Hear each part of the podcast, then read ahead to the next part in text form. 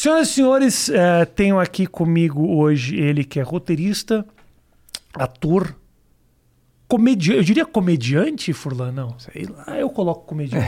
Ele não manda em mim. E um grande amigo meu, Daniel Furlan, muito obrigado por estar aqui, cara. Obrigado por me chamar. Que isso, cara. Que isso, tentei muito. Tentou porra nenhuma. Porra, tentei muito. Porra, tentei muito, cara. Mas, cara, tô muito feliz com tudo que rolou pra ti, velho. Porra. Maneiro, legal. Muita coisa bacana tá, tem rolado na tua carreira, né, cara? E desde o começo a gente, né, volta e meia se encontra, né? Volta e meia, fizemos filme junto. Ah, tem aquele falha histórico lá, né? Que, tem, que é o único falha que tem erro de gravação é esse. Aquilo foi sensacional. foi um dos momentos que eu mais ri na minha vida. Eu tenho, eu tenho, por tua causa, eu tenho uma imagem minha gargalhando. Eu não tenho lugar nenhum, cara. Eu tenho, meu irmão, o dia que meu Serginho, filho. é a história de Serginho. Porra, o dia que meu filho falar, mas pai, você não acha graça de nada? Deixa eu te mostrar um vídeo. É muito legal. E o falha, cara, o falha é você. O falha de cobertura é um negócio que eu, eu sou muito fã, eu curto pra caralho. E, e vocês se divertem muito fazendo, né? É, é divertido, né? Falar de futebol, não levar futebol a sério, né? Esculhambar todo, toda a cena futebolística é muito engraçado. A crítica esportiva é meio careta demais, né? É, é. Tem uma. A impressão que eu tenho é que eles. eles é, é- é uma, meio uma forçação para ser descolado que fica estranho, porque o cenário ele é, ele é sério, É, tem, tem isso, tem, tem essa vertente do, a mesa redonda. né? a- a- do- do- da mesa redonda descolada, mas eu acho que o que rola muito também é que futebol é um assunto que atrai muito babaca, né? Então, quando você É. fala de futebol, não sei como é que é você nas suas redes, fala de futebol, faz um comentário, atrai, putz, Sim, um sim. chorume, Sim, sim, pô, sim, e dá uma preguiça muitas vezes. Pô, É, cara, é.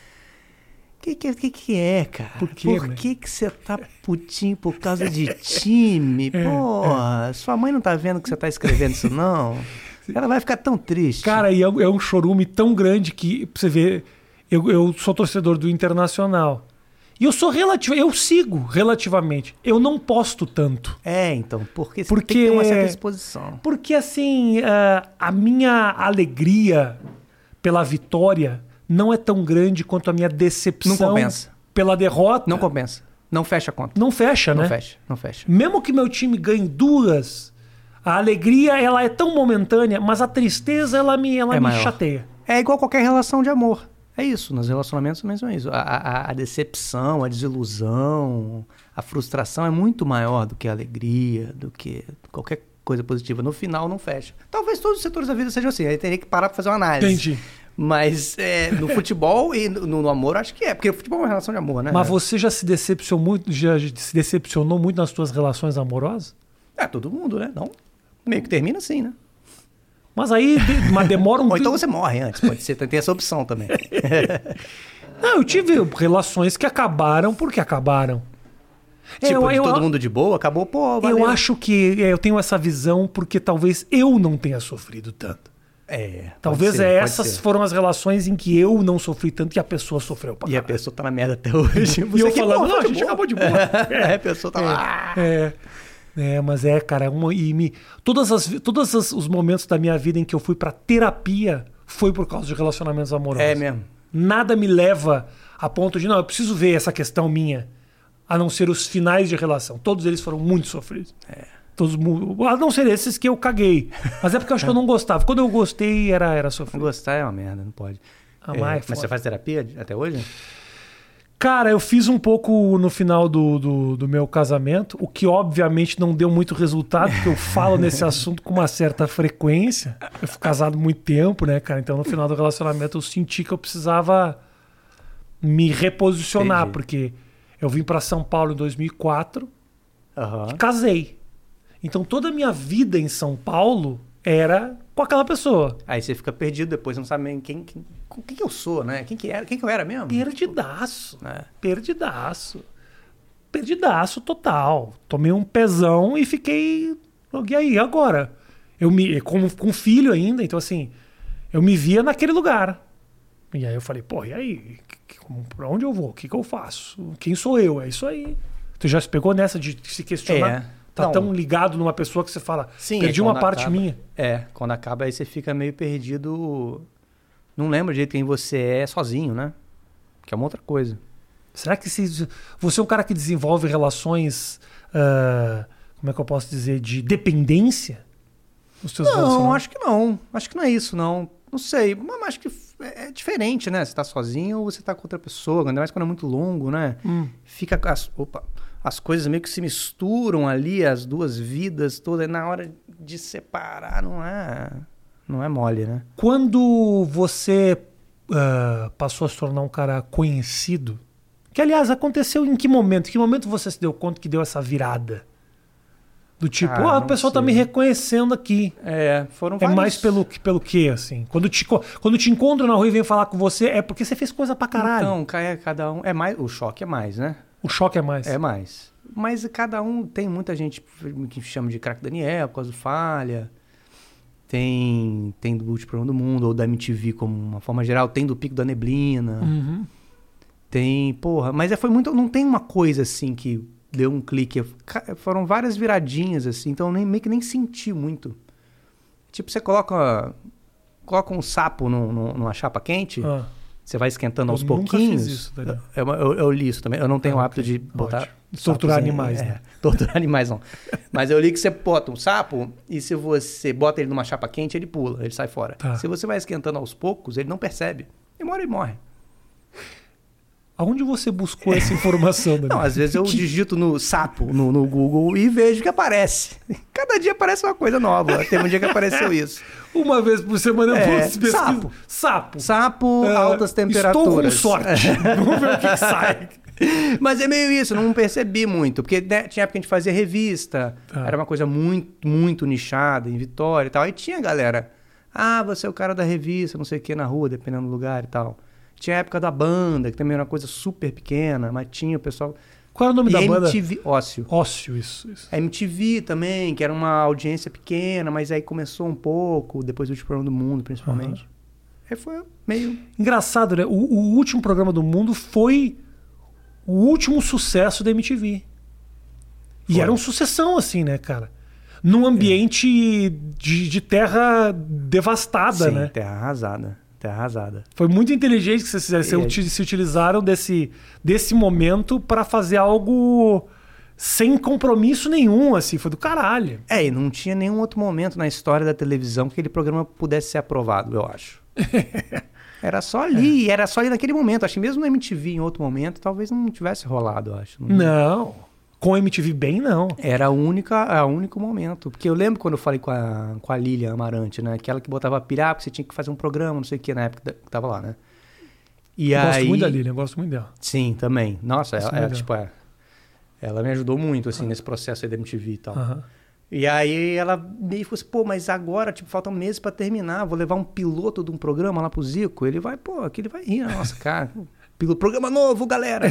Como assim? Vamos fazer um lançamento, vamos botar outdoor. Vamos espalhar outdoor por essa São Paulo aí. Vai acabar, tá? Maior clima de prego. Eu falei, não, porra, mas esse é o único momento que a gente vai poder fazer isso ou fazer o que a gente quiser. Aham. Nunca mais a gente vai ter essa chance. É, é agora. É. Eu posso ter, ter feito uma interpretação totalmente equivocada da, da reação dela, porque ela não falou nada, mas eu senti que ela falou, pô, pode crer. Eu, eu, eu li um pode crer no olhar. Aham, tá. Você sabe o olhar, o olhar pode crer? Ela não podia dizer o pode crer, Eu porque não ia te podia. criar uma esperança É, que sim. talvez fosse te Mas frustrar. eu, eu li um pode crer. Tá. É, não, foi uma E virada. aí, e aí eu pensei, pode crer. Pode crer. Mas virou muito, cara. O programa virou muito. É, e apresentou vocês dois oficialmente, assim, né? É, e Parecia. foi a primeira, primeira chance de fazer uma coisa realmente autoral, né? Na TV. Porque até então que eu tinha feito na MTV era o Furo, era o Rock Go, Rock Go na mesa, eram os programas deles, né? Uhum. Que eu é, Fazia parte. ali, fazia parte e tal. Mas não eram programas que eu, participei da criação, nem nada. Você desenvolver. Cara, você tem uma turma do caralho, né? Sim. que já tá com. com- que já faz coisas assim que. que que tá na atmosfera. A turma do, do, do, do choque tem roteiro, tem. a- quando a gente foi gravar lá o FX, já, a turma já tava, talvez não participando ah, ah, ativamente, é uma galera do bastidor que de vez em quando aparece. Sim. É uma galera meio que eu vejo que tá com vocês, assim, vocês desenvolveram uma trupe do caralho pra fazer as coisas. É, e fica sempre trabalhando na mesma galera. Mesmo quando não é Então. projeto nosso, às vezes, né, a gente sempre puxa. Porque a gente se deu bem junto ali, né? Então não é que a gente tem uma obrigatoriedade de trabalhar juntos porque a gente é esse grupo Aham. e tem um CNPJ aí. Agora, Não, mas naturalmente a gente vai fazer uma coisa, pô, quem vai escrever isso aqui? Ah, vou chamar os caras aqui e tal, pra, né, de repente Que você dirigir. conheceu da onde? Da onde saiu? Os caras, por exemplo, no choque, da onde saiu o, o Leandro, a turma toda? Onde vocês encontrou, onde, onde você se encontrou com essa turma? O, o núcleo que não é de, de Vitória foi o Caíto e o Leandro, eles faziam Larica Total, né, no Uhum. Canal Brasil. Isso. E quando o canal quando o Larica Total acabou, o Canal Brasil pediu um programa novo de humor pra eles na época. E eles conheciam a gente mais ou menos porque a gente estava fazendo na época o piloto do Overdose na MTV. Foi uma série que a gente fez na MTV que foi o que levou a gente pra dentro da MTV, né? E era a mesma produtora do Era ficção? Carambolas. Série de- série de era uma ficção? ficção de uma banda de garagem e tal. Tá. Tá no nosso canal lá inteiro lá também. A gente, eles deixaram a gente subir. Foi a primeira, uma das primeiras coisas assim, de ficção mesmo. Uhum. Aí a gente. Eles sabiam meio que a gente era, achavam legalzinho e tal. E, pô, vamos chamar esses caras aqui pra gente formatar um programa junto e tal, que era Carambolas, que era a mesma produtora do Larica Total, do, era do Overdose. Tá. E a gente começou a. a pô, o que, que vocês têm aí de ideia? O que, que eles tinham também? Um conheceu o texto do outro e conheceu o outro também, né?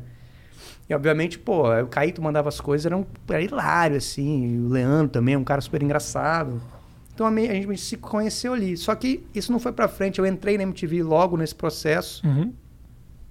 Mas aí a gente já se conhecia. Então, quando rolou o último programa do Mundo MTV, eu já estava ligado no Caíto. Quando a gente, tempos depois, foi fazer o, o choque, pensar como que seria o choque, pô, já tinha. Tá. Tava ligado que, pô, que o Leandro ia ser um cara que ia ficar engraçado na Aham. câmera. Ele nunca tinha feito nada na frente da câmera. Pô, Nunca tinha feito? Não. Ele era. Ele fazia a chamada pro Discovery Channel. A voz É. das chamadas? Não, não, escrevia. Ah, ele escrevia! É. Era mais distante sim, ainda. Sim, sim. Que foda, cara. E tinha essa sensação de que. Eu tinha essa sensação assim de que. Julinho, né? ficar- Ele faz o é, Julinho. Pô, ele ia ficar muito engraçado como um motorista. Porque eles faziam, né? um- um- o Julinho dava um talk show, que era uma parada, tipo, totalmente despretensiosa, com câmera de, do computador mesmo, com webcam. E, e a gente tirava uns trechos disso para usar no último programa do mundo, que tinha um personagem Rogerinho do Engai, enfim. Não, não- nada foi meio que um, parou para fazer, tudo foi meio que aos poucos, assim. Foi né? se juntando. É. A galera foi trazendo ideia pra caralho. E eu lembro, eu lembro desse. Tem, tem no, no meu Instagram um dia dessa foto que eu tirei do, do, do Leandro sentado, nervoso, com texto na mão. Ele não- ele não sabia nem segurar o texto, né? uma coisa toda desconfortável, assim. Aí eu tirei, sem ele perceber, eu tirei uma fotinha dele, assim, todo lendo, decorando o textinho dele. E postei assim: o Brasil em breve vai se apaixonar. e se apaixonou. E se apaixonou. É um um dos corpos mais desejados do Brasil hoje, É. Leandro Ramos. Que coisa louca, né, cara? Não, a virada que deu o projeto eu acho muito foda. E eu acho legal porque tem uma sofisticação na linguagem de vocês que é. Eu sei que também é uma punheta também de ficar filosofando em cima da comédia. um negócio É a coisa mais sem graça que existe é falar, é falar de humor, né? falar de humor é patético, porque você fica tentando entender o, o que que fez as pessoas gostarem e é algo muito natural, assim. Mas eu acho que tem uma, tem uma sofisticação no que vocês fazem que é, que é muito surpreendente a popularidade que tomou. É, eu não sei porque virou. Porque, É muito surpreendente. na minha opinião, é meio parecido com as outras coisas que a gente já fazia e que tinha uma aceitação muito mais nichada. O choque estourou essa bolha, eu não sei porquê. Tem um tempo muito legal. O, o, o- eu vou teorizar em cima da comédia. Eu vou fazer Bora, o que eu bora, mais bora. odeio, mas ok. O Falha, por exemplo, ele tem um tempo que eu gosto muito, mas eu acho que ele ainda é um passo extra. Ele tem menos piadas óbvias do que aqueles personagens caricatos. Uhum. Então, assim, ah, eu acho o falha ainda menos óbvio, assim, porque você tem que entrar muito na vibe daqueles dois caras pra entender aquela lógica toda. Se você não conhece o choque e pega aleatoriamente, você ri dos personagens. Você sabe o que, que eles estão falando, você sabe que não tem sentido. Mas É, teve muito estranhamento também, o choque. Ele não foi assim. Ainda mais que Teve, começou no teve. Omelete. Putz, cara, a quantidade de que porra é essa nos, nos comentários era assim: as pessoas falavam, que isso, que porra é? Como assim? Quem são esses caras? Teve o, o clássico, claramente são atores, né? As pessoas, tipo, desvendando, né? Não são, não são motoristas, ah, né? rola essa, Tem. rolou essa dúvida. Não, tem muitos depoimentos dessa dúvida que são muito lindos. Teve uma pessoa que me falou que o avô dela disse que. Falou do, do, do Renan, né? Do meu personagem, que, que ele, ele viu assim o choque aí. Legal que eles mesmo esse rapaz com, com distúrbios mentais, eles deixam ele participar também, né? Muito Acho bom. fofo, né? Meu mas o, é, mas tinha, tinha essa, essa rejeição inicial. E o falha, esse negócio de entrar, É. a gente de vez em quando falava nisso, quando pensava em convidados e tal, porque muitos convidados não funcionam ali, Ah, porque não, claro. nem todo, a gente fala, pô, tem que ser tipo o Rafinha, mas, é, que realmente entrou, que tá falando sério, mas ao mesmo tempo sabendo da, da surrealidade da, da Claro, situação, claro. né? Que a pessoa, o perigo é ou ela, tipo, chega lá e fica simplesmente sendo séria e, e- meio que deslocada, ou querendo, não, agora eu entendi, é piada, né? Então É vou mandar as piada. minhas piadas agora. É, é. Que também não funciona. Eu acho que funciona, talvez, tal, talvez funcione mais o sério do que o cara é, que quer fazer se for piada. escolher um dos Porque dois. esse é o pior, é, É. o pior. O cara que quer ser engraçadão. Eu acho que esse cara vai. Essa figura vai acabar no Brasil. Será? Eu acho. Eu acho que vai acabar. Cara, porque a gente ainda topa muito com esse tipo de coisa. Assim, ah, pô, eu ia te mostrar antes, eu tenho, um- aqui não pode postar ainda, mas tem um teaser de um programa novo que chama Baixo Astral, Ah, que é um programa de astrologia tá. que eu Produção de apresento. vocês. Ah, teu, é, teu, eu você. apresento meio meio Carl Sagan, assim, Uhum. mas com o tópico que o Carl Sagan mais desprezava, que é, que é a astrologia. Sim. Mas eu acho muito lindo toda, toda, toda aquela coisa do cosmos e tal, do Carl Sagan. Aí, aí é meio que nessa vibe, só que falando de astrologia, entrevistando as pessoas com base no mapa delas. Uhum. Essa entrevista, tipo, analisa o mapa antes com uma assessoria Ah, astrológica. E depois. assessoria, então. Vai ter alguém lendo de verdade. É, você está entrevistando a alma da pessoa. Porra do E na verdade não interessa se, assim, pro público ou para mim, se você leva a astrologia a sério ou não. Aham. É mais é o ponto de partida para essa pra esse jogo, né? Tá. Porque os arquétipos todo mundo conhece, todo mundo familiariza, tá familiarizado com o básico ali da, da astrologia. né? E é o ponto de partida para entrar nessa brincadeira aí. É uma puta ideia, cara. E E aí- simples, assim, formato É, visualmente simples. Sim, sim. E aí, eu esqueci porque eu comecei a falar isso. Ah, sim. E aí tá, tá sendo desenvolvido já com o canal, já tá bem adiantado, já tem até o teaser, depois eu te mostro. Boa. E só que a gente ainda esbarra às, às vezes nas mesmas coisas que o choque, porque o choque foi rejeitado na TV antes. A gente fez, ah, vamos fazer a gente mesmo, né? Uhum. É, O choque foi vocês chegaram a apresentar o projeto pra televisão é antes? meio pré-choque, meio Julinho da Van Talk Show, é. Uhum. Que as- eu acho que a tendência da TV é sempre, pô, mas não tá claro que é engraçado, que é uma piada. Uhum. Então fica, às vezes, eles querendo uma coisa mais fresca, mas dando esses inputs do, do velho, do antigo, que eles mesmos não querem mais. Mas é um vício, né, eu acho. E você sabe o que é louco? Ah, eles não estão errados, não. Mas aí você destruiu todo. Eu ficou meia hora falando Calma. aqui, tentando fazer um, um Calma. apelo. Eu super entendo você.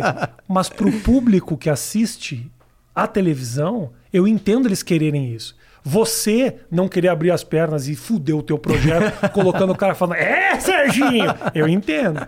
Mas pra cabeça deles é uma virada muito. Te dou exemplos assim.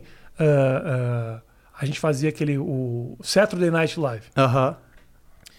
que era um programa dificílimo de fazer, porque é um programa de sketch cômica e com recursos da rede TV e Não, assim, e ainda tem o, o, o parente gringo, né? O genitor gringo. Que Que é como é que você vai comparar incrível. se você sem, sem recurso? e também acho que eu não tinha tanta tanta habilidade assim para trabalhar com sketch cômica. Eu muito melhor atuo do que do que administro, porque não era nem só escrever.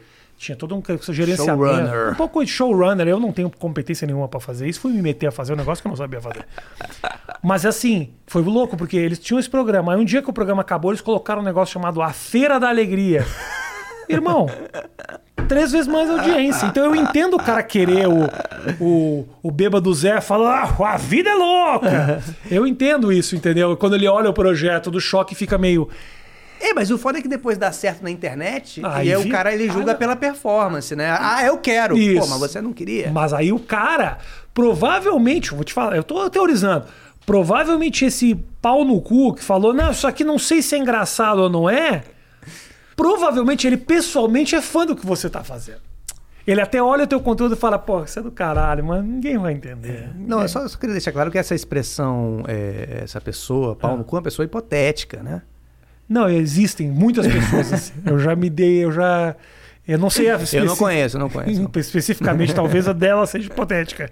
Mas eu já conheci muita gente que olha a comédia e fala: ah, mas falta um jargão, falta uma, né, um, um jargãozinho, uma frase Não dá pra forte. jogar água na cara de ninguém. não. jogar água na cara, torta.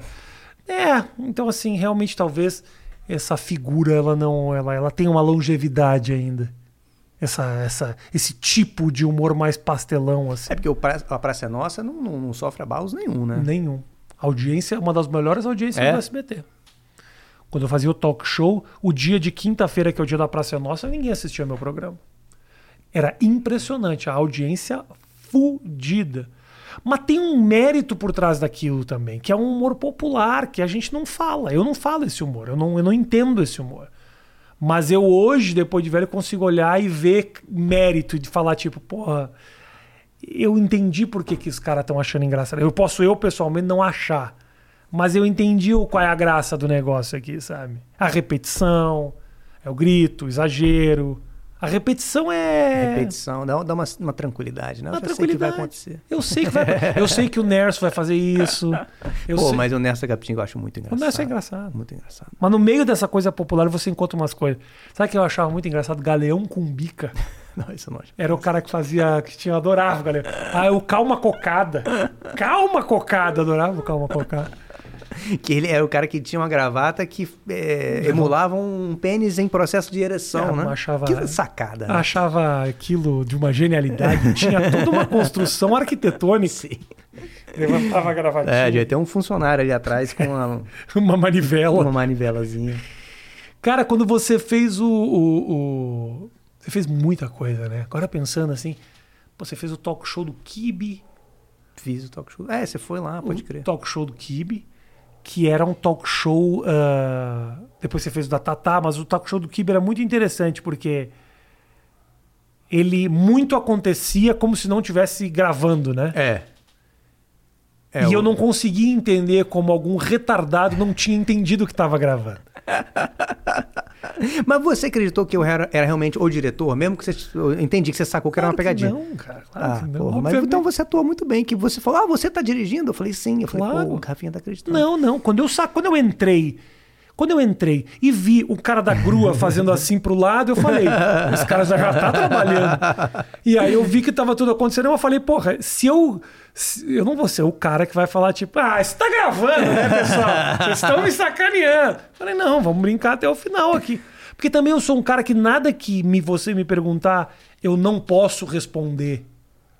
Aham. Ou eu vou segurar, tipo, você não vai arrancar uma informação minha em bastidor que eu não falaria na frente da câmera. Eu não consigo imaginar alguma coisa que eu não venha a falar se não me perguntarem. Então não tinha nada que eu não falaria se você não me perguntasse numa entrevista convencional gravando. Mas tem gente que caiu, né? Cara, então eu tenho essa dúvida. Tem lá os, epi- ah, os episódios, acho que eles não estão mais no ar, né? Mas alguns eu fiquei na dúvida. Até que ponto, né, que eles o estavam objetivo era tirar informações do cara enquanto a princípio não estava gravando. É, ou deixar a pessoa meio, meio puta ali com aquela situação. E aquele diretor que eu fazia, que ficava, porra, interrompendo, enchendo o saco toda hora, falando coisas absurdas. Era ver o- a reação das pessoas na situação. Em que ela acreditava que não estava gravando, ou pelo menos ela acreditava que, aquele, que aqueles caras eram realmente a equipe, né? E não atores. Teve, teve a temporada que foi com o Caíto também, né? Foi a segunda temporada, acho que Sim. você não tava, né? Não, Não, você estava na primeira. não, a primeira primeira. era, era que era humorista, né? É. Era muito engraçado. Que tinha, teve uma que, que o Caíto entrou, é, era com atletas. Não é. não Era de lembro mais. Olimpíada, não era? De Olimpíada, fizeram era uma temporada segunda, de né? Olimpíada. é. E aí o Caíto entrou, eu naquela de, de, de diretor, falso diretor, né? E o Caíto entrou como um segundo convidado que, faz, que era da modalidade fute-tiro, que era um futebol com tiro. E aí ele sentou, acho que era com a Luísa Parente, eu acho, da ginástica olímpica, uma coisa assim. E o Caíto falando com muita dificuldade, muito humilde, assim, uma pessoa com dificuldade de se expressar muito severa, assim. E, e eu meio que dando esporro nele. E, pô, mas aí a modalidade. Aí ele falava fute tiro. E aí e ela ficava tentando ajudar ele. Tiro, tiro, tiro, é tiro, é tiro. Que é, ótimo. é bom. Tinha, tinha alguns que funcionavam, assim. E, e no final das contas, se a pessoa realmente estava acreditando, Ou ou, se ela estava fazendo quando é. estava acreditando, no final das contas não faz Não faz. diferença. O resultado é na É. frente da câmera. E depois na Tatá, foi legal a tua experiência? Foi um tempo que você fez lá, né? Eu fiz as três primeiras As seis primeiras temporadas. temporadas. É. É, maneiro, né? Aquela coisa. Agora, a Tatá, eu acho que ela trafega muito bem nos dois universos, o popular. Sim, Né? talvez. Ela, é o, ela é o nosso Nirvana. Ela que une todas as tribos. Ela vai. Ela.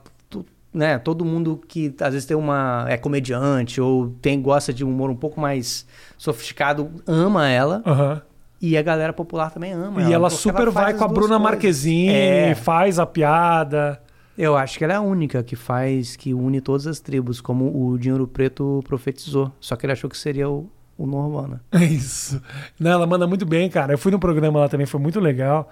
É, É, louco, é louco, né, cara? Porque é, é, é isso, né? Eu acho que um dos grandes do sucesso ali dela é, é essa é, é poder trafegar nessas diferentes áreas assim. Ela faz a entrevista com, a, com o Caio Castro, mas também faz o comediante rir. Você conseguir É. fazer isso é, é muito é genial. cara. Sim, é muito raro, né? Não é, não é simples não É. fazer isso, cara. Ah, milionário não é à toa. né? Milionário, não precisa, não precisa de mais nada. O projeto do, do, do choque vocês chegaram a levar pra televisão. Me conta essa história que eu acho muito boa. Então, que, que foi não- difícil, aí não, não rolou. Do choque não. Era do choque, né? É, do choque, mas é um choque meio pré-choque. Isso. Que o choque, na verdade, ele foi uma, uma provocação lá do Romariz, do Omelete, né? Que ele pediu um falha de cobertura falando sobre cinema. Perguntou se a gente não poderia fazer. Aham. E a gente meio que quase fez, assim, mas no final das contas a gente propôs um, pô, vamos fazer um novo então. Aí ele falou, ah, beleza, faz Quase aí. fez seria você Seria- e o Caíto, é. os dois personagens. Fazer um falha, só que abordaria cinema e tal. Aham. A gente ficou- chegou a considerar, pô, acho que rolaria e tal, mas Uhum. ah, mais sentido fazer um novo. Mas antes disso, na época que era Julinho da Van Talk Show, que era um embrião, aí o Leandro que sabe dizer melhor, mas eu acho que ele chegou o, o apresentar em alguns canais. E teve depois também, depois da internet, antes da Globo, eu acho que teve também, bateu na porta de, de canais que, putz, isso é muito masculino, Tá. uma parada assim. E não é, E depois né? foi pra Globo. E não eu, é, na eu verdade, não né? acho, mas eu, eu não sei, cara, porque eu não sei se eu tenho. Se eu consigo falar sobre as coisas que eu faço, porque o que a gente faz lá, né? Porque eu acho tudo popular e acho bem aberto, assim, mas sempre rola, não, isso aí é muito hermético, isso é muito masculino.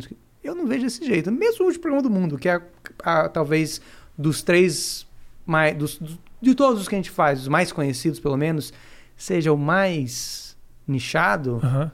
Eu acho super popular. Pô, tem um, tem um quadro que é uma pessoa sendo esbofeteada na cara. Isso é, é- Isso é popular, não é possível que isso não seja popular. É, mas é um passo além. Eu acho que é o exagero do popular. Comida na cara, porra. É, eu sei. que bom que você não tem essas teorizações em cima, mas eu acho que tem um passo extra ali. É quase que tirar sarro do próprio formato, sabe? Eu acho que tem. Entendi. É difícil pra caralho falar sobre isso, mas o basta fazer, fazer e funcionar. é por isso que eu não sou milionário. É. Agora, o, qual foi um momento na do das- do choque que você lembra que foi quem te faz rir primeiro? Quem te faz rir ali? Que você fala, Cara. gravando é difícil, é foda. Acho que o Caíto é foda. É difícil. Mesmo com o Serginho também. Rola muito na internet as pessoas postando textos que dá pra ver que eu ri antes do corte. E a gente usou o take mesmo assim. Normalmente é no falha com o Serginho.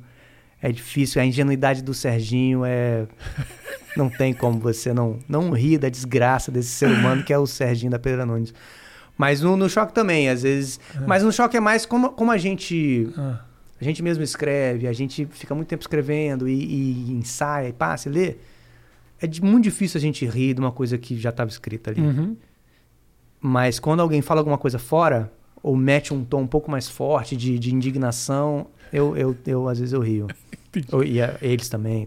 Entendi. E aí, mas aí tira. Tira, tira, tira. Mas tem uns que dá pra ver. Ah, Tem uns que você vê, assim, que a gente aproveitou o take mesmo assim, aí você vê do lado, eu tô meio assim.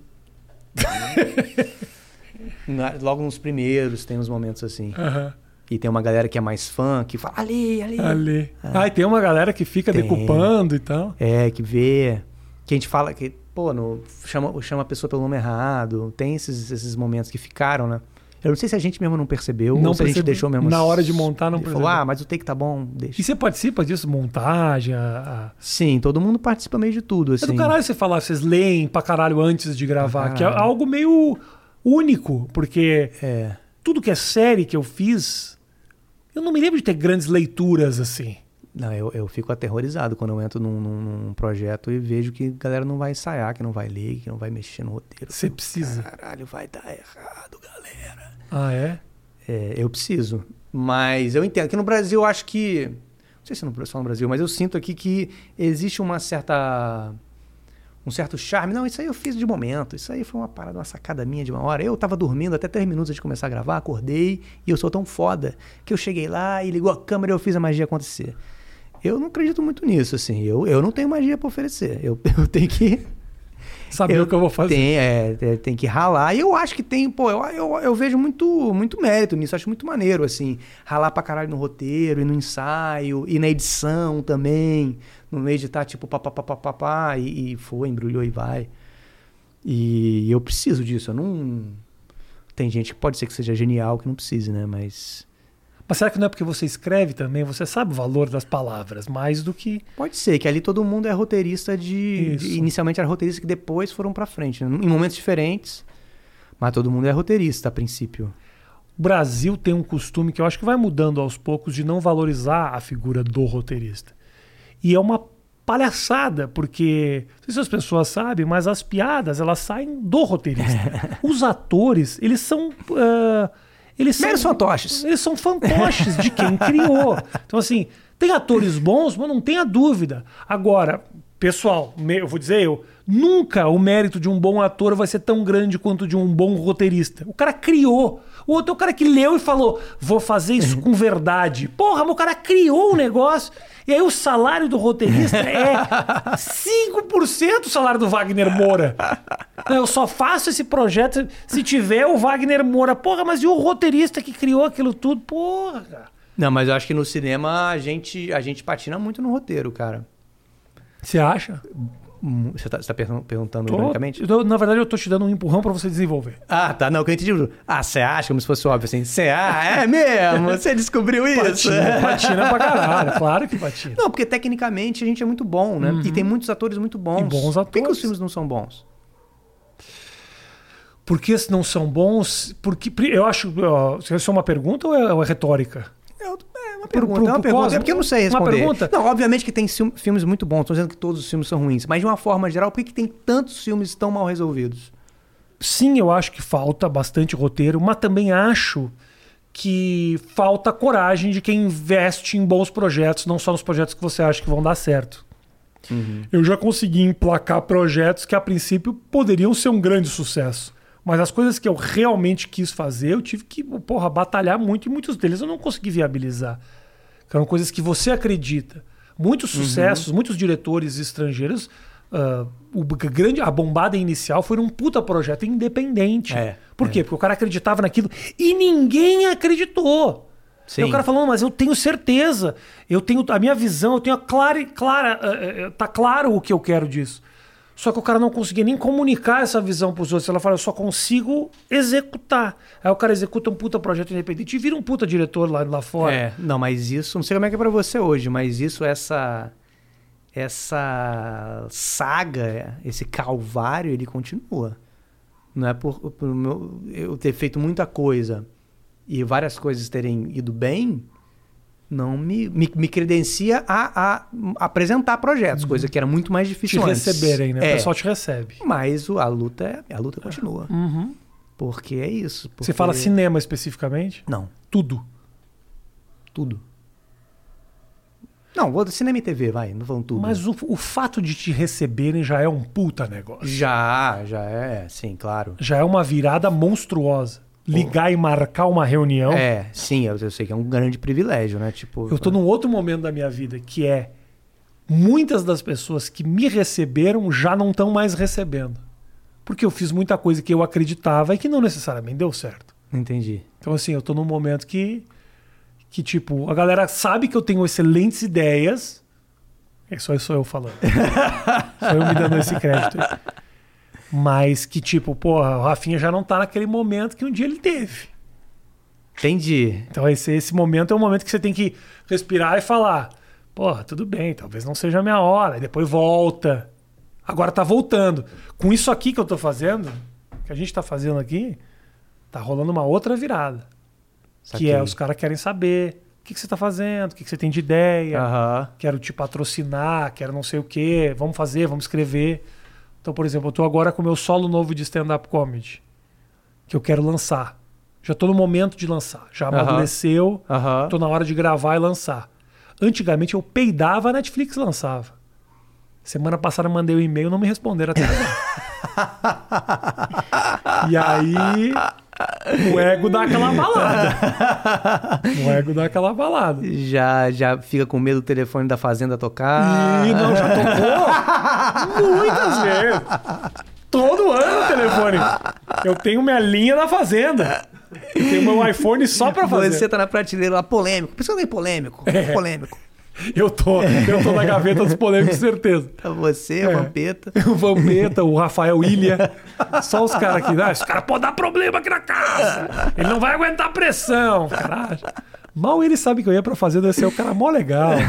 Os caras me é, adoravam. Os caras puta é. frustração. Não tem nenhum pau no cu nessa fazenda esse ano. A gente confiava que o Rafinha brigava com todo mundo. Mas assim, puta, aí dá uma balada. Entendi. Dá uma balada. Porra, você fala, ô. Mas já- tem essa coisa, você falou de amadurecer o seu show, que tem também essa coisa que eu fico na dúvida, né? Que você fica trabalhando um negócio, a princípio você tem, pelo menos eu acho que é o senso comum, é quanto mais você trabalhar naquilo, melhor vai ficar. Mas tem uma hora que começa a apodrecer na sua mão o negócio. É verdade, não é? Você tem que claro. lançar. Total, total, total. Total. E, e se você não lança, você fica punhetando em cima do negócio, achando que ele pode ficar melhor e ele tá apodrecendo. É isso. Porque você fica nessa. Não tá pronto. Né? Acho que cinema é muito assim. Você tem que lançar o bagulho. Você faz, pronto. Os caras vão editar, passa quatro, cinco Que meses. absurdo. Os caras ficam editando o filme. Editando. Põe no. no, no, no, no- no- Pô, tem que ser. É o. Sai de baixo, É o que irmão. saiu Filmou aí. os caras fazendo, lançou cinema. Não, mas tem os caras que editam meio ano, cara. Porra, três, quatro meses de edição tá bom. É foda. Eu já editei um filme, brother. Você fica numa punheta eterna. Faltou um efeito. Quando você. Aí você fica. Faltou, faltou um efeito. Aí toda vez que o filme passa e vai dar aquele momento que não tem o efeito, te dá um nos nervos. Faltou um tonhonhonhon na hora que o cara cai no chão. Isso. Fica, Nossa, cara, caralho. Não, mas é, edição, mas roteiro também, né? Toda vez que você revê ou relê, você vai querer fazer de novo. Acho que tem que ter uma hora, tem a chamada, o chamado prazo, Sim. ele tem que falar mais alto realmente, porque senão você fica fazendo aquilo pra sempre. Você gosta de atuar? Furlan? Gosto. Nossa, acho Te chamaram pra fazer muita coisa já de atuação, é, né? Acho divertido.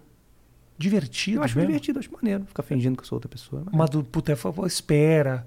12 horas Ah. sentado. Ah, mas isso é mole, né? Difícil é capinar terreno. Ah, ficar esperando pra certeza. gravar é tranquilo. Três filhos, salário mínimo, isso é difícil. Ficar esperando pra gravar com comida dia Com inteiro. catering, né? Catering. É, não é difícil, é só ficar sentado. Eu, eu acho que as, eu, eu, eu acho que as pessoas, elas. é, é, atuar, obviamente. Atuar bem não é tão simples assim. Não, eu falei que é divertido. Não tô dizendo que eu, que eu tiro de letra, que eu mando super bem. Eu Ah. falei que é divertido porque eu gosto do processo, né? Mas realmente, atuar bem. é E você se acha um bom ator? Cara, não sei, eu não, não, não me pergunto muito isso, não. Eu- eu- o que eu não tento fazer é ser aquele Ah, ator, assim, falando de cinema, né? Acho que choque de cultura, essa coisa Não, é mais. outra é coisa. outra coisa. Ser aquele cara que cada vez ele tá de um jeito diferente, é um camaleão, e um sotaque, e uma, um, ele manca porque ele é um veterano de. Eu meio que. Eu acho isso. eu- é- isso é visto assim como no senso comum como a grande atuação. O bom ator é esse cara que se transforma completamente. Eu, não- eu acho isso é meio, meio, meio cafona. Eu não curto muito isso. Eu acho maneiro você emprestar sua persona para aquela situação. E obviamente aí você tem que ter uma certa competência para entrar realmente naquilo e mas se você der aquele aquela situação, aquele texto com verdade, eu acho que isso é isso que eu que tá de bom tamanho, sim. né? É esse que é o é gol, você. é esse que é o no gol. fundo é você, né? É sempre você uma fatia de você exagerada ou naquela você naquela situação. Eu não acho que você precise se transformar num outro ser humano, até que quando isso quando isso sei lá, eu acho eu não, não, eu não gosto de ver muito isso. quando eu vejo a pessoa imitando o que num, num- num- na cabeça dela seria aquele personagem, sabe? Eu acho isso meio palha. Entendi. Ah, você fala a pessoa imitando, não a pessoa imitando o tipo de ator que ela imagina que seja bom. Não, não, não. Ela imitando o que seria aquela pessoa, aquele personagem que deram pra ela fazer. Ela faz uma imitação estereotipada, não necessariamente estereotipada, acho que vai dar a impressão errada do que eu tô querendo dizer. Mas ela faz, ah, o que, que seria essa pessoa? Ela... E eu acho que isso invari- invariavelmente fica ruim. Já te Eu- convidaram pra fazer novela? Não. Não. Você faria? Já te convidaram pra fazer novela? Cara, eu ah, me sondaram. Olha que coisa louca. Me sondaram pra fazer um puta papel numa novela da Record de Bíblia. De Bíblia. Não, não, não, não. Juro? Você tá inventando, não é possível. Juro, juro. E qual era o E personagem eu acho que era você meio Jesus, assim, sabe? Meio? Não dá pra ser meio Jesus. Ou é Jesus ou não é. Não me lembro se era Jesus ou Josué. Como que você pode confundir Jesus com algum lembro. outro personagem? Eu não, não lembro, não lembro. Era Jesus ou Josué, realmente eu não lembro. Eu lembro que era muito grande. Era uma coisa com J, era um J. Era um J e, e era um J que era o nome da novela. Então, se a novela se é- for Josué, eu seria o Josué. Se era Jeremias, eu não sei. Era algum J. Eu acho que era Jaime. Não sei se tem esse Jesus. personagem não tem. Jaime. Mas eu acho que era Jesus. E, e a pessoa me pergunta: a gente só gostaria de saber, no momento aí de carreira. Por que, que você não fez? Se você se. Não, eu faria muito. Rafinha Bastos O é? Jesus O Cristo. quê? Seria um sonho meu numa novela da Record sendo Jesus. Nossa, eu faria amarradão. E- Estudaria pra fazer bem Pô, feito. não, tinha que ter feito. É, eu, eu vi uma vez, eu tava num, comendo uma parada num, num, num bar no Rio, assim, e tava passando uma, uma novela da Record, e tinha uns caras ali, bêbados, às sete da noite, assistindo, Ah, e com muita atenção eu tava ouvindo a conversa deles. E aí um- uma coisa que eu percebi que era uma atração, o cara comentou com o outro assim: é muita mulher bonita nessa novela da Record, né? Porque é uma novela bíblica, você tá vendo por causa da mulherada? Caralho. bosta. a novela bíblica da Record é maravilhosa, porque nas as históricas, novelas históricas, é todo mundo cariocaço. É Em Jerusalém. É, um, é, um, é uma malhação em Jerusalém, né? É um cariocaço. cara. Porra, Jesus! Fala, Qual foi, Jesus? Todo mundo, Jesus tem o sotaque do Alexandre Frota na novela da Record. Mas é maravilhoso. Aí tem outro dia eu tava vendo um site que mostrava os, os furos, assim, os erros de gravação, as coisas que você encontrava. Fora o erro de ter topado fazer. a- Fora o erro de ter topado. Mas assim, tipo, tinha no meio do estúdio, tá, pá, Jesus caminha aqui, Josué na briga. E aí a câmera vira e tem um extintor de incêndio no fundo, assim, sabe? Ah, mas é porque era tudo alienígena, né? Você não viu? Você não vê History Channel? Era tudo. É, É, tudo alienígena, era tudo pô. E um disco voador que pousou ali certamente tinha um extintor. Caralho, bro. Mas o. A gente fez no choque, a gente fez o 10 Mandamentos, né? A gente faz essa análise. Ah, vocês fizeram? No Canal Brasil nessa última Ah, temporada. E tem. o que, que vocês Eu não vi. É. 10 mandamentos, ve- o episódio é 10 mandamentos versus Nosso Lar, que é o grande choque religioso do Entendi, Brasil. É, é. é. Que é Nosso o- lar fez uma audiência filha da puta também. É, né? É. Os Dez Mandamentos fez muito sucesso. Você sabe a história dos Dez Mandamentos? né? No O- cinema. É. Que eles venderam tudo, mas as pessoas não iam ver, é isso? Exato. É. A igreja comprava. Complicado. E aí entregava para os fiéis, para eles irem assistir. E faziam caravanas pro Cinemark às 10 da manhã, que era um horário que o Cinemark nem estava aberto. É complicado. E eles arrendavam o cinema para levar os fiéis. Eu, eu, é, esse negócio, eu, eu o meu, meu primeiro, meu primeiro namorinho de, de, de pré-adolescente ali, eu tive uns 12. Finalmente tomei coragem e pedi uma, uma moça em namoro e a Uhum. gente combinou de ir ao shopping. Eu tava muito ansioso, a gente ia ao shopping no dia seguinte, né? Que é, o Tá. lugar mais sexy pra um adolescente, né? Tá, O o shopping. shopping, claro. E aí eu tava muito ansioso. Ela falou, que hora? Eu falei, 8 da manhã. Mas, porra, me precipitei. E aí no dia seguinte a gente se encontrou né, às É. 8 e fomos pro shopping, chegou lá, tava fechado. Só abria às 10, pra Ih. nossa surpresa. E aí? E aí a gente teve que, a gente foi pra uma padaria na frente, fomos comer um, um misto quente, né? Que teve que durar duas horas. Era uma pessoa que você já conhecia? Era, era uma paquera ali de, do prédio da frente, né? Tá, tá. Mas a gente teve que ficar duas horas conversando e, e esse relacionamento se exauriu completamente. Porra, total. Quando a gente finalmente entrou no shopping, que prometia ser um grande rolê, a gente já não se suportava. Porque a gente foi obrigado a comer um misto quente de- de 120 minutos. Então tem esse trauma, você falou de trauma de relacionamento. Além é um trauma. Eu falei, mais- cara, relacionamento mais de duas horas não funciona. Essa, eu, como 12 anos de idade, essa foi a conclusão que eu cheguei. hora. Entendi. Sem contar que o shopping às 10 horas da manhã tava aberto o quê? A Pacalolo, a C&A. É, o que, que a gente ia ficar fazendo? A gente ia ficar provando sorvete, né? Que você tem direito a duas colherinhas, né? Entendi. A gente ia provar aquele sorvete. Ia ficar folheando revista na, na revistaria, né? Sem comprar. É isso. E uma hora, um beijo da boca, acho que ia acontecer. Eu tava Ia contando naturalmente. é. ou não? Não. Não. Não, não A padaria foi tão traumatizante que É, não aconteceu. não, não rolou. Eu tive. ah, eu tinha um- numa época da minha vida, eu saía com as pessoas e eu, não por querer, eu, eu, eu, sou, eu, eu tenho uma cabeça terrível, eu esqueço as coisas. Eu sou aqueles caras que quando você vê. Sa- Sabe a história do o cara que deixou o filho no carro e foi trabalhar, o filho virou churrasco? Eu sou o cara que eu poderia fazer esse tipo de coisa. Eu sou desse gênero, assim. Minha cabeça é muito. Eu sou muito avó. Durante muito tempo, numa sequência de quatro, cinco pessoas com quem eu saí, eu esqueci a carteira. e não era proposital. Pra rever a pessoa. nada. Não, é, era, era esqueci, não, não, não, não que esqueci a carteira na casa da pessoa. A gente ia pro cinema e na hora de pagar eu não tinha dinheiro. Ou ia pro restaurante, comia pra caralho, e na Caralho, hora que- de pagar rola aquele gelo assim, ó. Constrangimento. Tipo, qual é a chance de eu realmente ter esquecido e, e eu ter dado um golpe que eu não conheço essa pessoa? A pessoa com certeza sempre achava que era um golpe. É, eu, e você estava muito mal de vida. Você já era conhecido ou não? Não, imagina. É, a pessoa achava, coitado desse rapaz. Não, se fosse conhecido, pelo menos a pessoa ia saber que eu não ia estar tão fodida. Ou não, ou não. Ou não, né? A velha achou, gastou todo o dinheiro com a Vanessa Camargo, deu todo o dinheiro pra menina.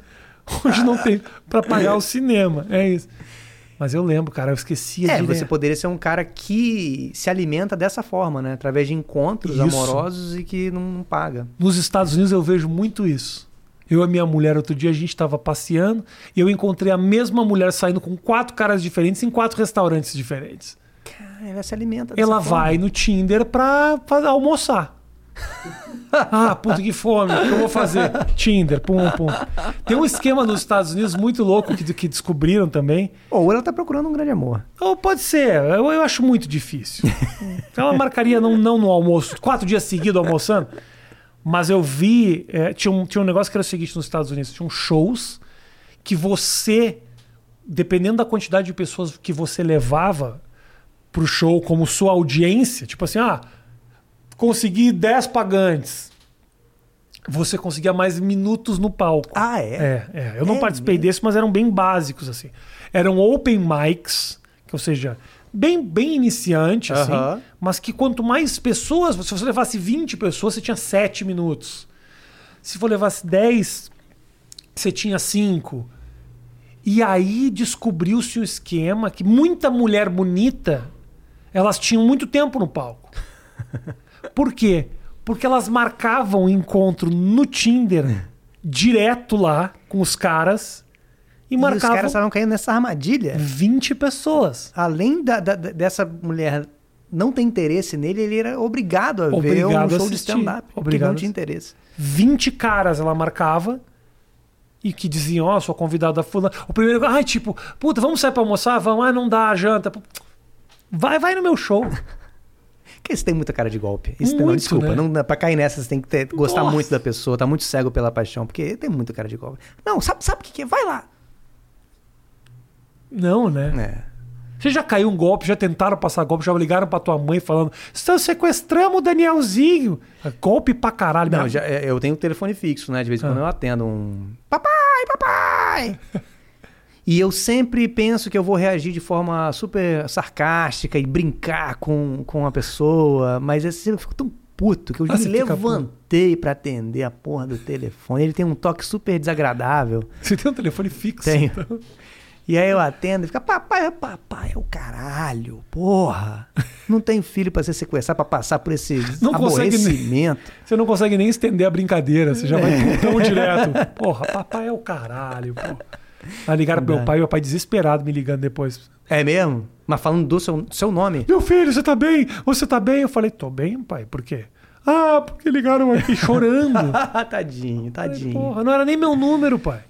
Tadinho. É, eu não- na hora a gente não vê, chorando. Tadinho. Mas Minha- o, o- o- Minha irmã caiu no, no golpe do bilhete premiado. Minha irmã. Minha irmã tem minha idade. Qual que é esse golpe? Bilhete premiado, o cara chega na rua e fala assim: Porra, ah, desculpa te interromper, é que eu ganhei na loteria. Só que eu não, tenho. já parou, já acabou, já acabou. Porra. Só que eu não tenho RG. Então eu não tenho que como golpe buscar meu péssimo. prêmio. Então, assim, olha aqui, aí mostra o bilhete, é o bilhete premiado. Você fala, caralho, é real, o cara ganhou um bilhete. É, o prêmio é, é 250 Você mil pode reais. me passar a senha do seu cartão, por favor? Não, não é nem Mas esse qualquer tipo- conexão, você- pelo amor de Deus! É, o prêmio é 250 mil reais, mas eu não tenho como pegar. Me dá mil. Me leva o prêmio pra você. Aí o cara, ah, tá bom, mil, vou te ajudar. O cara achando, olha, os caras espertos falando ajudar, caiu. Deu lá mil reais pra um cara. E o cara ah, saiu ah, chorando. Ah, meu Deus, foi foi embora. Outro dia passou no centro, tava o mesmo cara pra outra pessoa de longe, assim, ó. Puta bosta. É, eu já, não, já caí alguns golpes, já... Ah.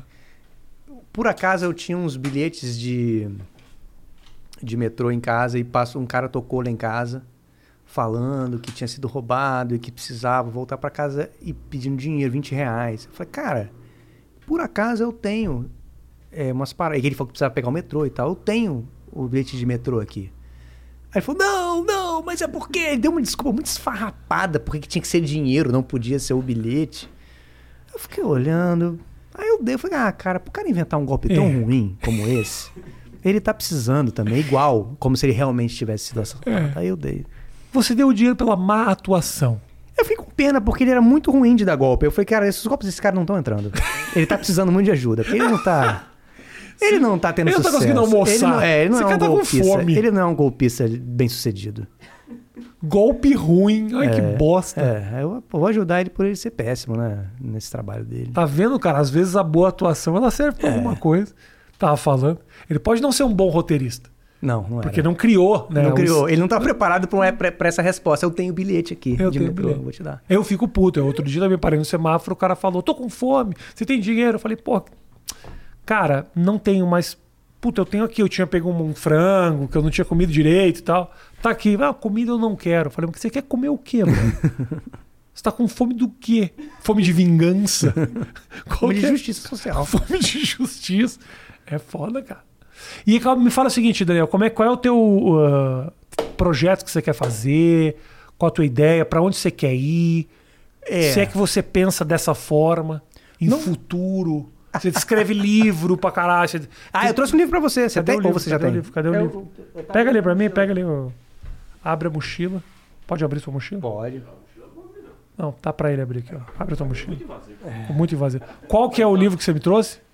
Você não Se- merece ser feliz. Ah, o teu livro, Assim, né? é, pô. Você chegou tipo, Posso um livro ver? do Paulo Coelho? Posso Deixa eu ver? ver se ele não tá... Você já tá autografado. É, pra o nome da. Giovanna Antonelli. tá aqui, ó. Esse aqui tá vendo aí tudo que é. É. Amazon, aqui, Submarino, Matheus? Magazine Luiza, eu descobri que vende. Ah, é? né? Eu descobri hoje que o nome dela é Luísa Helena.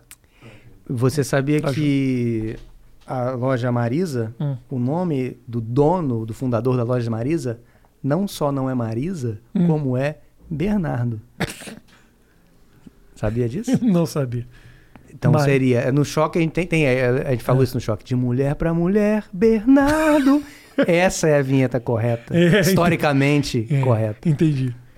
E o livro é o que, cara? Me fala, fala o que, que é. É um livro que eu escrevi com o Pedro Leite, né? Ok. Que é roteirista nosso lá, com praticamente tudo que a gente faz. É... Sobre que é esse craque Daniel, né? Que é esse personagem desprezível, né? Do Falha de Cobertura, ele ensinando você a ser feliz. É um livro de autoajuda. E não é um livro de autoajuda irônico, tá? Eu tenho um sonho, mas o craque Daniel me proibiu de sonhar. Isso é maravilhoso. Pro bem dele. Que ótimo. Não é, é, na verdade, o que dizer, não é um livro de autoajuda às avessas, como muitas vezes eu vejo por aí. Uhum. Ele é um livro de autoajuda, ponto. Ele pode ser não tão convencional, mas ele não é às avessas, ele é um livro de autoajuda mesmo. Entendi. Coach é um bagulho que tá bombando muito, né, cara?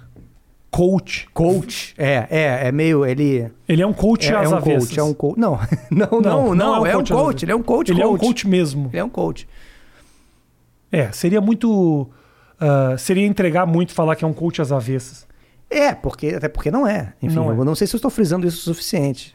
Ele Não é um coach às avessas? né?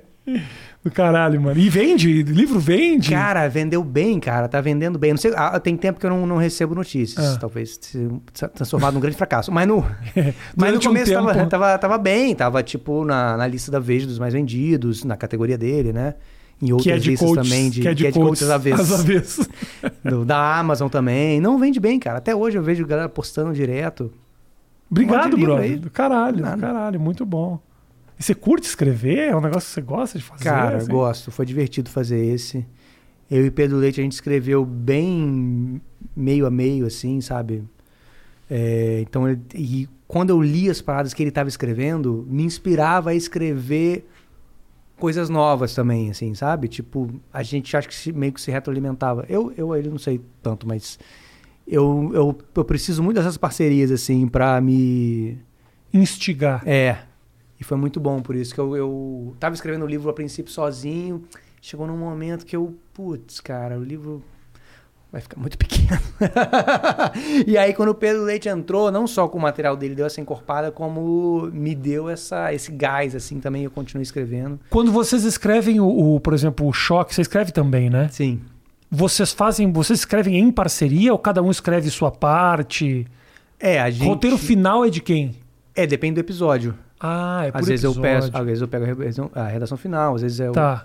o próprio Pedro Leite, ou qualquer um lá da, da nossa galera lá. A gente divide. aham. Mas a gente se encontra, faz um grande brainstorm, vê o trailer do filme, ou reportagem sobre o filme e tal. É, vloggers falando sobre o filme, o que é um, um, um universo que eu não sabia que existia. Você vai Dos vlogs de cinema? falando sobre filme que é horrível, né? Horrível. Por quê? Cara, é muito. É óbvio que tem alguns que são bons, mas assim, é muito. Achei ruim. Não gostei. Tem essa cena que ele faz não sei o que que é ruim. Mas as pessoas assistem esses vlogs ou não? Cara, não sei, não, não lembro de ter reparado nas É, visualizações. Talvez também é isso. São pessoas que não têm representatividade absolutamente nenhuma. Mas Os é. vlogs Mas são co- corajosos. Né? São, lá. E é louco, porque também, se você parar pra pensar, tem uma coisa que todo mundo quer falar de filme. É, então, acho que isso é um pouco do. explica um pouco o choque também ter, ter rolado, assim. Porque é um assunto que todo mundo tem uma opinião, né? Aham. Todo É, mundo quer falar sobre é, o filme que falar. assistiu. É. Você viu aquele filme? Aí o cara fala, não. E aí rola aquele momento do aquele dilema do tipo, eu conto, mas até onde eu posso contar pra não revelar? Se eu contar de uma maneira que não instigue ele a assistir, essa conversa não vai servir pra nada. É. Então eu vou te contar um filme, é tipo contar um sonho. É, né? não, não, não interessa normalmente, as pessoas não têm nenhum interesse. E às vezes filmes são muito bons assistindo, mas são filmes que o resumo não é uma bosta, se você parar pra pensar. É, na verdade o filme ele serve pra você ir lá assistir, né? Alguém te contar não, não é a mesma coisa. Tem que essas pessoas podiam aprender. O futebol também só faz sentido. Se você assistiu o jogo, qual é o sentido de eu te dizer depois o que aconteceu? Se acontecerem coisas espetaculares no jogo, puta, Não, porque só faz seis bolas na trave, um cara teve um infarto. Não, mas por que, por que, que as pessoas assistem futebol? Porque elas querem saber se o filme delas, o time delas ganhou ou perdeu? Não, porque elas querem ver como ganhou, ou como perdeu, ou como, né? É Como as mesmo? coisas acontecem. É, não? Senão você viu o resultado depois, você não perdia duas horas da sua vida vendo aqueles milionários com tatuagem religiosa correndo de um lado pro outro. Mas as, mas as pessoas assistem o jogo mesmo depois de saber o resultado, porque eu acho Ah, isso um aí fracasso. depende do jogo, né? Tem que ser um jogo muito especial, né? Senão, não. Eu também acho meio estranho você assistir um jogo que já aconteceu. A audiência das reprises esportivas nos canais esportivos é muito alta. É mesmo. É. A reprise do jogo, mesmo que. Ok, não- acho muito difícil o cara ver a reprise do Ferroviária contra 15 de Piracicaba. Eu acho meio Não, mas, mas um jogo comum? um jogo comum. Isso eu sei. A reprise de um jogo de futebol, ela dá mais audiência do que um jogo de basquete ao vivo. É meio, então, uma- um frango assado rolando na padaria É ali, né? isso. Que a pessoa fica É hipnotizada. Isso, é isso, é isso. O futebol, ele é um belo aquário também. Não só as emoções, mas tipo, ah, se eu olho pra TV e tem futebol, não tem surpresas. Porque a verdade é que tem muito pouca, muito pouca coisa emocionante acontecendo na partida de futebol, né? São 89 minutos de toque pro lado e cera, E você tem um minuto ali, distribuído em segundos, né, pelo jogo, que realmente uma coisa emocionante acontece. Exato. Às vezes os melhores momentos do primeiro tempo são terríveis. Então, tem, tem vezes que você assiste o jogo e o cara fala daqui a pouco os melhores momentos. Você fala, cara, como que os caras vão editar isso? Porque não teve, não o editor, nada. o editor de melhores momentos de um jogo ruim é um gênio. Se o cara conseguiu ver algum. Os locutores esportivos, eles conseguem. Eu acho que é uma característica muito brasileira, porque eu Sim. vejo, eu vejo os americanos, por exemplo, narrando não só jogo de futebol, como jogo de basquete. Às vezes acontecem lances maravilhosos que eles não mostram emoção. No futebol brasileiro, às vezes um passe, bonito passe no meio do campo, é um acontecimento. É, é, é, e tem, e eles são obrigados a. E até geram uma coisa meio estranha, uma, uma emoção meio, meio morta, que é o grito de gol. Porque eles, assim, no Brasil você tem essa cultura. Quando rola o gol, o narrador grita gol. Mas às vezes ele não quer, ou às vezes não tem. Aí fica aquele gol protocolar. Que é muito. Você imagina uma pessoa chegando um- um- de uma outra cultura, um alienígena, ou talvez nem tão longe, e vê isso. Mas por quê? Ele tá, ele tá gritando, mas ele não tá gritando. Ele tá só falando uma sílaba muito longa. Ele esqueceu o que ele ia falar. É. Né? É muito estranho. Porque em outros países, quando sai gol, é falar gol. É, gol. É gol, e aí. Gol. E, e é louco quando o locutor ele tem que narrar o gol do adversário. Por exemplo, ele é o locutor de Minas. Aí tá jogando É. o, o- o Atlético Mineiro com o News Old Boys. Quando é gol do News Old Boys, ele não pode dizer tivemos um gol. ele tem que dar um grito, mas um grito que não passe a impressão de que ele tá torcendo pro outro time por ele ser É. cruzeirense, porque de É um repente os caras, gol- ah, o cruzeirense. Olha o jeito que ele comemorou o gol do News Old Boys com muita emoção. É, não, não pode. E ao mesmo tempo, ele não pode não gritar gol, porque teve um gol, e um gol é um acontecimento. É um grito melancólico, né? Um gol. É. É, é um grito. É uma. O cara conseguir encontrar É o pra equi- baixo, né? E o cara tem que narrar às vezes e comemorar o gol do time que tá fazendo gol no time dele. Às vezes o cara é cruzeirense e tem que narrar o gol do Atlético Mineiro contra o Cruzeiro. Tem. E ele não pode deixar claro de que ele é cruzeirense. Mas esses caras, eles são acusados o tempo todo, né? De torcer por. Ah, não falou isso porque, na verdade, torce pro time e tal. Você pode reparar que ele. Não... Que é uma grande paranoia, né? Você tem essa paranoia? Tipo, você achar que o narrador é gremista, alguma coisa assim? eu tive durante muitos anos de tentar entender no grito o que, que esse cara tá querendo dizer. O que, que é. Quantas, quantas vogais nós temos nesse gol? E o que que isso significa? Eu tenho um amigo meu, muito amigo meu de infância, o Márcio, que ele era juiz. De futebol. Juiz de futebol, já apitou o Campeonato Brasileiro É e tal. É, juiz mesmo. assim. Márcio Rezende de Freitas? Não, Márcio Chagas é um puta de um juiz. Inclusive, há um tempo atrás, não sei se você chegou a, a ver, ah, no interior do Rio Grande do Sul teve uma puta de uma treta que jogaram banana num- no carro de um juiz negro. Não vi. Rolou uma puta de uma revolta. Foi com esse meu amigo, o Márcio. Puta preconceito. O interior do Rio Grande do Sul é, Deve ser complicado. é bem complicado. E mas isso não acrescenta a história, mas basicamente é o seguinte, a família dele é gremista. O pai dele era diretor do Grêmio Putz. e ele virou juiz de futebol. E ele foi gremista durante muitos anos. Mas depois ele, ele começou a gostar de futebol. Ele perdeu realmente o apreço. Não, não, ele não- ele- quando ele começou a. Quando ele entrou e começou a trabalhar com futebol, ele para, ele perdeu o time, mas ele Aham. gostava muito do futebol.